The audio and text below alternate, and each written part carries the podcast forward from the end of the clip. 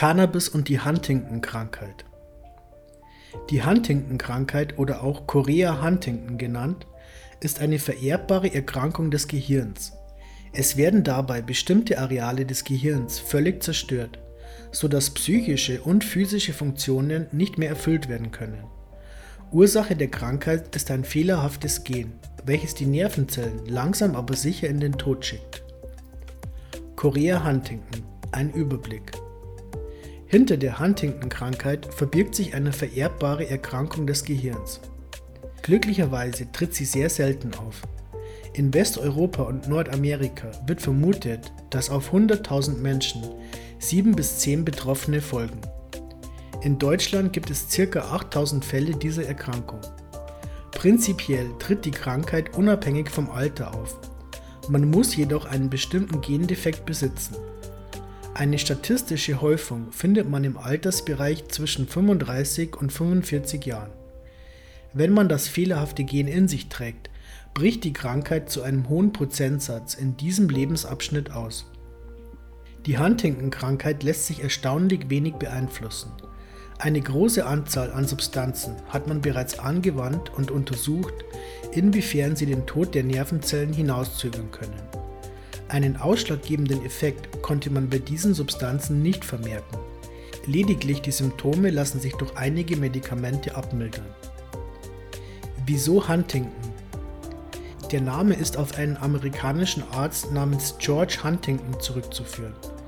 Im Jahr 1872 beschrieb er als erster Mediziner das Krankheitsbild von Chorea Huntington. Die Erkenntnis, dass diese Krankheit vererblich ist, ist ebenfalls ihm zu verdanken. Das Wort Korea stammt von dem griechischen Koraia ab, was so viel wie Tanz bedeutet. Diese morbide Anspielung bezieht sich darauf, dass Betroffene dieser Erkrankung mit der Zeit ihr Bewegungsvermögen verlieren. Sie können ihren Körper nicht mehr richtig kontrollieren. Nach außen hin mag das wie ein sehr skurriler Tanz wirken. Symptome Die vorliegende Erkrankung teilt man in mehrere Stadien ein. Wie so oft sind die Übergänge flüssig, anfangs noch harmlos und am Ende zerstörend. Das Anfangsstadium. Anfangs zeigt sich diese Erkrankung unklar.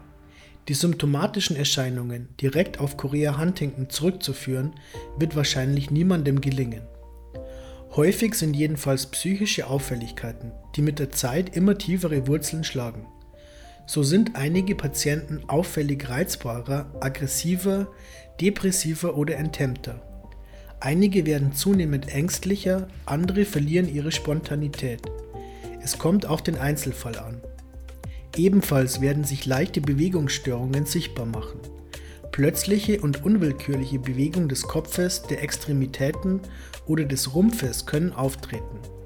Früher nannte man diese Krankheit auch Veitstanz, weil diese unwillkürlichen Bewegungen an einen skurrilen Tanz erinnern können. Problematisch an genau diesen Störungen ist, dass vor allem anfangs die Betroffenen diese Bewegungen natürlich aussehen lassen wollen. Sie verpacken sie also in normalen Gesten.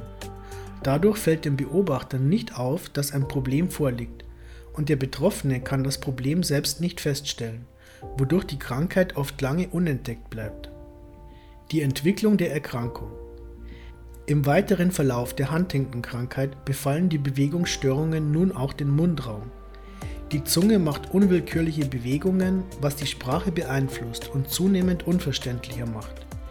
Der Betroffene verliert die Kontrolle über seinen eigenen Körper. Mit dem Verlust über die Kontrolle des Mundes und der Zunge leidet auch die Selbstexpression. Besonders gefährlich können Schluckstörungen werden, wenn der Betroffene seine Nahrung nicht ordentlich schlucken kann. Die Psyche wird selbstverständlich weiterhin beeinträchtigt. Nach circa 15 Jahren des Krankheitsverlaufes hat nahezu jeder einzelne Betroffene eine nachweisbare Demenz. Allgemein werden die geistigen Fähigkeiten immer weiter abgebaut. Gegen Ende des Krankheitsverlaufes sind die meisten Patienten komplett bettlägerig und können ohne Hilfe von anderen Menschen nicht mehr leben. Dieser drastische Verlauf führt einem vor Augen, wie schlimm diese Krankheit ist und wie viele Menschenleben bereits zerstört wurden, weil es keine Therapie für sie gibt. Wodurch wird Chorea Huntington ausgelöst? Ausgelöst wird diese Erkrankung durch einen genetischen Effekt, welcher bedingt, dass zahlreiche Nervenzellen in bestimmten Arealen des Gehirns absterben. Das vererbte Gen ist nicht geschlechtsgebunden, kann also bei Söhnen und Töchtern gleichermaßen auftreten.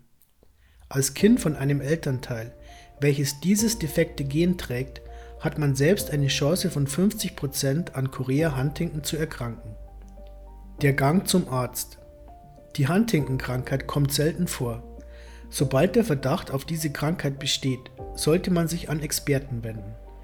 Bestenfalls sucht man einen erfahrenen Neurologen auf, der sich auf die Huntington-Krankheit spezialisiert hat. Relativ viele Neurologen haben noch keinen Patienten der Huntington-Krankheit selbst erlebt. Wie so häufig wird zu Anfang eine Anamnese durchgeführt, also ein Gespräch zwischen Patient und Arzt, in welchem unter anderem die Familiengeschichte, die Symptome usw. So abgefragt werden.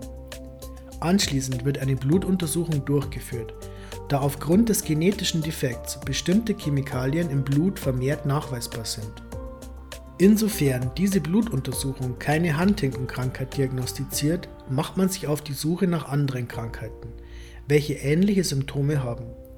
Dazu gibt es einen Gentest, der einwandfrei aussagt, ob man an Chorea Huntington erkranken wird oder nicht. Im Rahmen dieses Gentests wird der genetische Defekt diagnostiziert. Behandlung bei Chorea Huntington. An dieser Stelle soll klargestellt werden, dass es keine Heilung für Chorea Huntington gibt. Man kann lediglich die Symptome bekämpfen. Thiaprid und Tetrabenazin können dafür sorgen, dass willkürliche ausschweifende Bewegungen nicht mehr im selben Maße vorkommen. Gelegentlich geht mit dieser Krankheit eine Depression einher, gegen die Antidepressiva verschrieben werden können. Wie bereits erwähnt, löst die Huntington-Krankheit fast immer eine Demenz aus. Gegen diese gibt es keine Therapie. Das Medikament Memantin hat sich jedoch als fähig erwiesen, die Menschen länger bei klarem Verstand zu halten. Ansonsten setzen einige Betroffene weitere Therapien an, beispielsweise eine Psychotherapie oder Logopädie. Im Rahmen der Logopädie wird dem Betroffenen beigebracht, ordentlicher zu reden, damit er sich noch länger am sozialen Austausch beteiligen kann. Hierdurch könnte man auch einer Depression entgegenwirken, da man sich nicht sozial isolieren muss. Eine Psychotherapie kann dabei helfen, dem Betroffenen beizubringen, mit der Krankheit umzugehen und diese zu akzeptieren. Cannabis im Kampf gegen Chorea Huntington. Leider fehlt es hier an klinischen Studien am Menschen. Fallbeispiele und Untersuchungen an Tieren geben jedoch Hoffnung. Um die nachfolgenden Untersuchungen zu verstehen, sollte ein grundlegendes Wissen über das Endokannabinoid-System vorhanden sein. So besteht dieses Endokannabinoid-System aus zwei Endokannabinoid-Rezeptoren, aus dem CB1 und CB2-Rezeptor. Beide Rezeptoren lassen sich an unterschiedlichen Orten im menschlichen Organismus finden. Der menschliche Körper verfügt über diese Rezeptoren, da er von sich aus bereits Endokannabinoide produziert. Diese sind den Cannabinoiden der Hanfpflanze gar nicht so unähnlich. Wenn man Cannabis jedoch konsumiert, liegen um ein Vielfaches erhöhte Mengen an Cannabinoiden im Organismus vor. Cannabinoide wirken nun, indem sie sich an die Endokannabinoid-Rezeptoren binden. Es hängt ganz vom jeweiligen Cannabinoid ab und von den anderen Cannabinoiden sowie Terpenen, welche die Hanfpflanze mit sich gebracht hat, wie die Wirkung ausfällt. Für unsere Betrachtung ist an dieser Stelle lediglich wichtig, dass Chemikalien, die sich an den CB1-Rezeptor binden, die Zellen vermutlich gegen Toxine schützen. Auch führt man einige der Symptome der Huntington-Krankheit auf ein vermindertes Vorkommen der CB1-Rezeptoren zurück. Bei Mäusen hat man festgestellt, dass mit der Huntington-Krankheit infizierte Mäuse weniger CB1-Rezeptoren haben, dafür jedoch mehr CB2-Rezeptoren. Prinzipiell ließ sich feststellen, dass mit der Abnahme der Anzahl an CB1-Rezeptoren die Kontrolle der Mäuse über ihre Bewegungen zunehmend verschwand. Vermutlich verfügen die Mäuse über mehr CB2-Rezeptoren, um mit der Huntington-Krankheit umzugehen.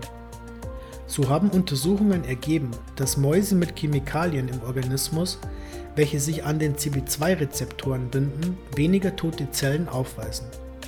Das führt man darauf zurück, dass das körpereigene Immunsystem durch diese Chemikalien beruhigt wird. Für Menschen ließen sich derart eindeutige Ergebnisse jedoch nicht nachweisen. Bisher konnte man über klinische Studien nicht feststellen, dass Cannabinoide tatsächlich gegen die Huntington-Krankheit helfen. So gibt es einige klinische Untersuchungen mit Cannabisextrakten und synthetischen Cannabinoiden. Die skurrilen Bewegungen haben sich in der Anzahl nicht vermindert, ebenso wenig hat sich der Krankheitsverlauf irgendwie angepasst. Dafür gibt es jedoch umso mehr Fallbeispiele, in welchen Leute von positiven Folgen berichten. Teilweise erzählen Patienten davon, wie die Huntington-Krankheit für sie komplett verschwunden ist. Bei derartigen Berichten muss man vorsichtig sein. Es könnte sich beispielsweise um gefälschte Statements handeln oder auch um einen Placebo-Effekt.